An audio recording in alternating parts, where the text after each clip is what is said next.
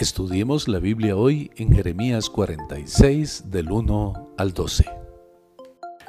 Esto comienza una sección que continuaría hasta Jeremías 51, donde Jeremías pronuncia juicio contra las naciones que rodean a Judá.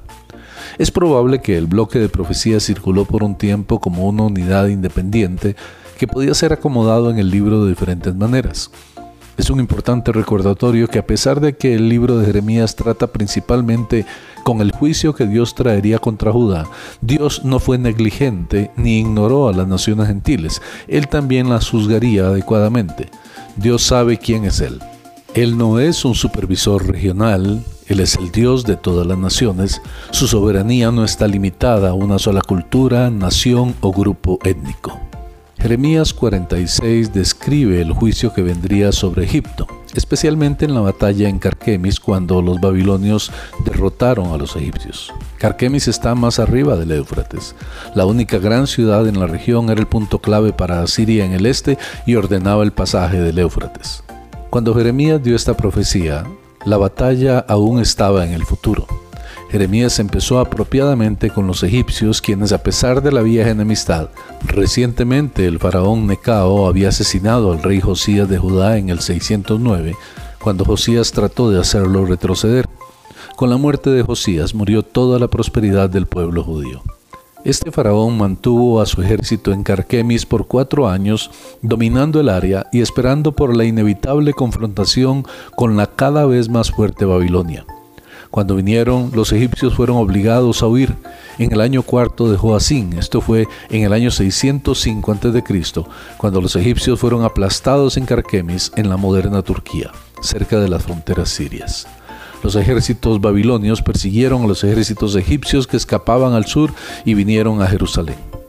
En esta profecía, Jeremías pone a los oyentes y lectores justo en la escena de la batalla. La armadura está preparada, preparad escudos y paves, y los soldados a caballo están listos, uncid caballos. Esta sección de Jeremías 46 del 3 al 12 está entre la poesía de las más vívidas en todo el Antiguo Testamento y ciertamente no hay otra mejor en todo el libro de Jeremías. Un ejército tan bien preparado como el que está aquí descrito obviamente obtendría la victoria, pero los eventos dieron un giro inesperado. El sentido es que la batalla ya se había terminado aún antes de empezar. Tan pronto como las lanzas, los escudos y los caballos estuvieron listos, sus valientes fueron deshechos y huyeron sin volver a mirar atrás. Un ejército tan numeroso, formidable y bien equipado sufrió de un ataque de pánico. Jeremías describe una retirada total del ejército egipcio frente a los babilonios. En esta visión profética, Jeremías podía ver a los capitanes de las fuerzas babilonias dando órdenes, ordenándole a todos sus soldados que persiguieran a las totalmente derrotadas y ahora en huida fuerzas egipcias. Cuando un gran río como el Éufrates se desborda, trae una destrucción increíble.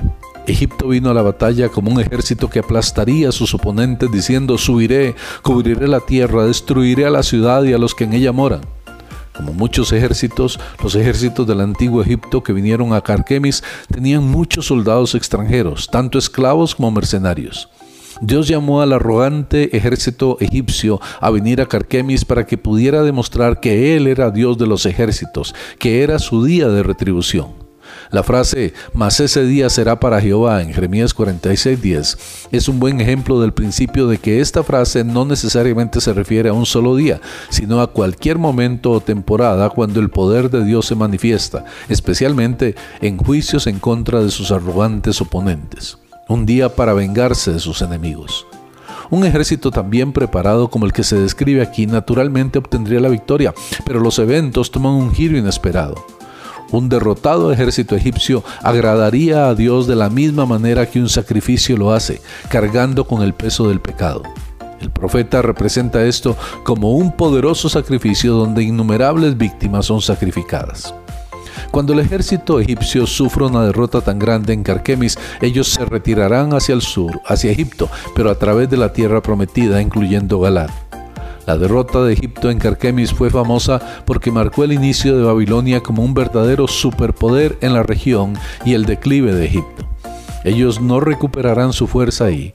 La referencia a muchas medicinas es un comentario sarcástico de la incapacidad de Egipto de sanar las heridas de la derrota. siendo su humillación final que otros ya han escuchado estas noticias.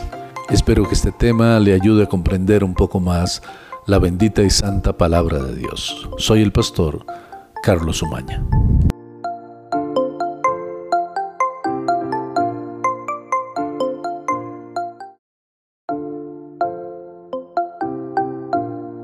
Estudiemos la Biblia hoy en Jeremías 46 del 13 al 28. Muchos años después de su victoria en Carquemis, Nabucodonosor envió de nuevo a sus ejércitos, esta vez hasta Egipto mismo. Los nombres de los lugares en el verso 14 son los pueblos fronterizos en el camino de un invasor del noroeste. El pueblo de Egipto podía hacer lo mejor para prepararse para la próxima invasión babilonia, pero no serviría de nada. No era solamente el poder de los ejércitos babilonios el que estaba en acción. Dios también estaba determinado a expulsar a los defensores de Egipto para traer un vasto juicio sobre ellos. Con la invasión de Babilonia, todos podían ver que el faraón ya no era un gobernante de gran poder y autoridad. En el verso 16, el discurso de los soldados es escuchado, cuando las tropas mercenarias deciden regresar a sus propios países. Recordemos que el poderoso ejército de Egipto estaba conformado por mercenarios contratados o tomados en cautiverio de muchas otras naciones. Ellos dicen que el faraón es un fanfarrón y lo culpan por arruinar su oportunidad de victoria. Por encima de todo está el devastante resumen del faraón en el verso 17 como un ruidoso que deja que se le pase la oportunidad. En los términos más fuertes, Dios declara que esto sucederá. Era tan seguro que el pueblo de Egipto podría escuchar, hazte equipaje de cautiverio. La palabra profética de Jeremías tenía todo el peso de Dios. Tanto Tabor y Carmel sobresalían en relación al terreno vecino. Eran dos montes altos, firmes y seguros. Dios declara que Nabucodonosor sobrepasa en mucho a los otros monarcas. Incluso el faraón deberá rendirse ante su poder y majestad. Nabucodonosor era quien eclipsaba a Egipto en su poder como las altas montañas eclipsan a los valles.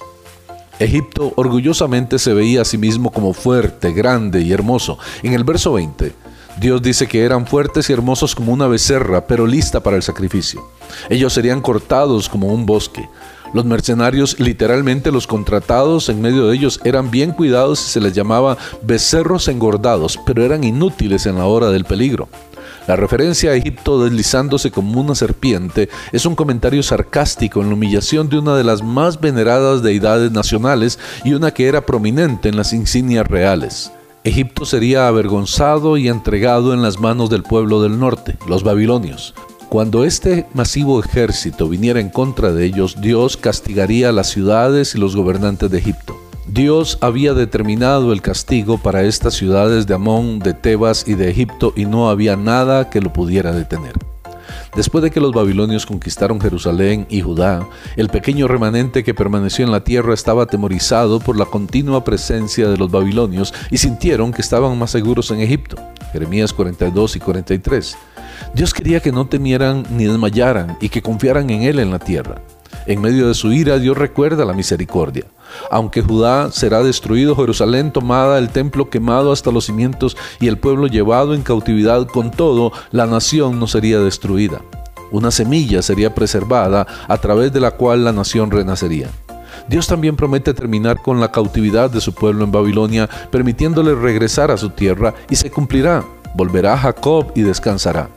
Dios envía a su pueblo al exilio como juicio por sus grandes pecados en su contra pero él tampoco olvidará sus justos juicios en contra de las naciones de los alrededores. Si las aflicciones de Egipto eran temporales, aquellas de Israel lo serían aún más.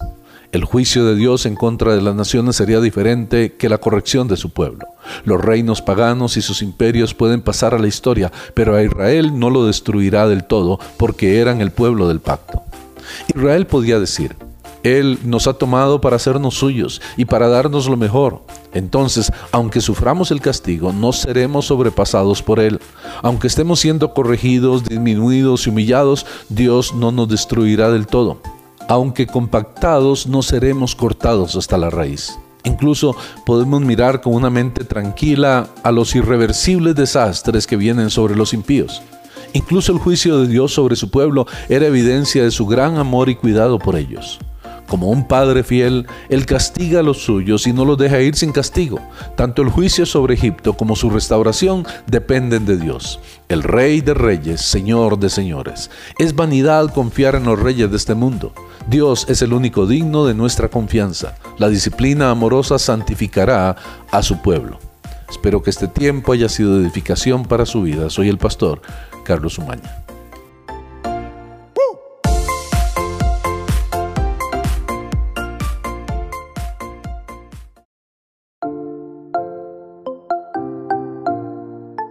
Estudiemos la Biblia hoy en Jeremías 46 del 13 al 28. Muchos años después de su victoria en Carquemis, Nabucodonosor envió de nuevo a sus ejércitos, esta vez hasta Egipto mismo. Los nombres de los lugares en el verso 14 son los pueblos fronterizos en el camino de un invasor del noroeste. El pueblo de Egipto podía hacer lo mejor para prepararse para la próxima invasión babilonia, pero no serviría de nada. No era solamente el poder de los ejércitos babilonios el que estaba en acción. Dios también estaba determinado a expulsar a los defensores de Egipto para traer un vasto juicio sobre ellos. Con la invasión de Babilonia, todos podían ver que el faraón ya no era un gobernante de gran poder y autoridad. En el verso 16, el discurso de los soldados es escuchado cuando las tropas mercenarias deciden regresar a sus propios países. Recordemos que el poderoso ejército de Egipto estaba conformado por mercenarios contratados o tomados en cautiverio de muchas otras naciones. Ellos dicen que el faraón es un fanfarrón y lo culpan por arruinar su oportunidad de victoria. Por encima de todo está el devastante resumen del faraón en el verso 17 como un ruidoso que deja que se le pase la oportunidad. En los términos más fuertes, Dios declara que esto sucederá era tan seguro que el pueblo de Egipto podría escuchar, hazte equipaje de cautiverio. La palabra profética de Jeremías tenía todo el peso de Dios. Tanto Tabor y Carmel sobresalían en relación al terreno vecino. Eran dos montes altos, firmes y seguros. Dios declara que Nabucodonosor sobrepasa en mucho a los otros monarcas. Incluso el faraón deberá rendirse ante su poder y majestad. Nabucodonosor era quien eclipsaba a Egipto en su poder como las altas montañas eclipsan a los valles. Egipto orgullosamente se veía a sí mismo como fuerte, grande y hermoso. En el verso 20, Dios dice que eran fuertes y hermosos como una becerra, pero lista para el sacrificio. Ellos serían cortados como un bosque. Los mercenarios, literalmente los contratados en medio de ellos, eran bien cuidados y se les llamaba becerros engordados, pero eran inútiles en la hora del peligro. La referencia a Egipto deslizándose como una serpiente es un comentario sarcástico en la humillación de una de las más veneradas deidades nacionales y una que era prominente en las insignias reales. Egipto sería avergonzado y entregado en las manos del pueblo del norte, los babilonios. Cuando este masivo ejército viniera en contra de ellos, Dios castigaría a las ciudades y los gobernantes de Egipto. Dios había determinado el castigo para estas ciudades de Amón, de Tebas y de Egipto y no había nada que lo pudiera detener. Después de que los babilonios conquistaron Jerusalén y Judá, el pequeño remanente que permaneció en la tierra estaba atemorizado por la continua presencia de los babilonios y sintieron que estaban más seguros en Egipto. Jeremías 42 y 43. Dios quería que no temieran ni desmayaran y que confiaran en Él en la tierra. En medio de su ira, Dios recuerda la misericordia. Aunque Judá será destruido, Jerusalén tomada, el templo quemado hasta los cimientos y el pueblo llevado en cautividad con todo, la nación no sería destruida. Una semilla sería preservada a través de la cual la nación renacería. Dios también promete terminar con la cautividad de su pueblo en Babilonia, permitiéndole regresar a su tierra, y se cumplirá. Volverá Jacob y descansará. Dios envía a su pueblo al exilio como juicio por sus grandes pecados en su contra, pero Él tampoco olvidará sus justos juicios en contra de las naciones de los alrededores. Si las aflicciones de Egipto eran temporales, aquellas de Israel lo serían aún más. El juicio de Dios en contra de las naciones sería diferente que la corrección de su pueblo. Los reinos paganos y sus imperios pueden pasar a la historia, pero a Israel no lo destruirá del todo porque eran el pueblo del pacto. Israel podía decir, él nos ha tomado para hacernos suyos y para darnos lo mejor. Entonces, aunque suframos el castigo, no seremos sobrepasados por Él. Aunque estemos siendo corregidos, disminuidos y humillados, Dios no nos destruirá del todo. Aunque compactados, no seremos cortados hasta la raíz. Incluso podemos mirar con una mente tranquila a los irreversibles desastres que vienen sobre los impíos. Incluso el juicio de Dios sobre su pueblo era evidencia de su gran amor y cuidado por ellos.